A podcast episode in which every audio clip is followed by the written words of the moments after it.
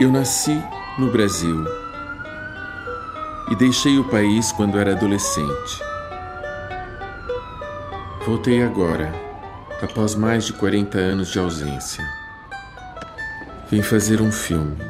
Este é um testemunho de Sérgio Treffaut, realizador de Paraíso, um documentário filmado nos jardins públicos do Palácio do Catete, no Rio de Janeiro, antes do início da pandemia. Era muito claro para mim que a questão da identidade brasileira teria de ser focada e a questão da identidade brasileira passa pela música popular. Uhum. Eu não ia fazer um filme que tinha a ver com uh, tal cantor, tal intérprete, tal, porque isso eles são maravilhosos, magníficos e toda a gente está nisso. Aquilo que me toca e que eu acho muito poderoso é a forma como a música popular brasileira está, é o cimento de uma nação, está enquanto patrimônio comum de todas as pessoas.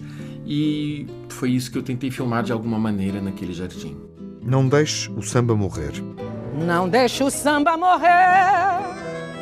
Não deixe o samba acabar. O morro foi feito de samba de samba pra gente sambar. Este é um filme sobre um grupo de idosos que ama a música. Eles cantam enquanto convivem. São pessoas que começam a, esperar porque aquilo aconteça às três da tarde, elas se reúnem, estão lá passeando, zanzando, falando umas com as outras, até que colocam umas cadeirinhas e elas começam a cantar. E o que é o, a visão do mundo sobre essas pessoas de 80 até 100 anos é que elas não servem para nada o que, que é uma pessoa de 80 a 100 anos. E ali você vê que elas eh, não só estão no auge da vitalidade dela, no auge da felicidade dela.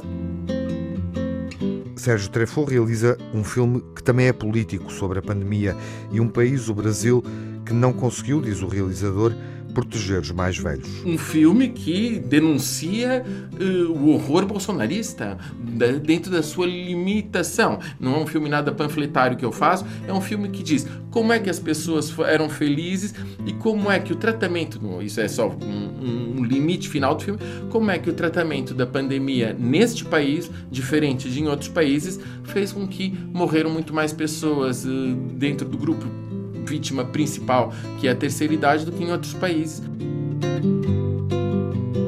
Depois da exibição no Indy Lisboa, Paraíso estreia-se agora nos cinemas nacionais.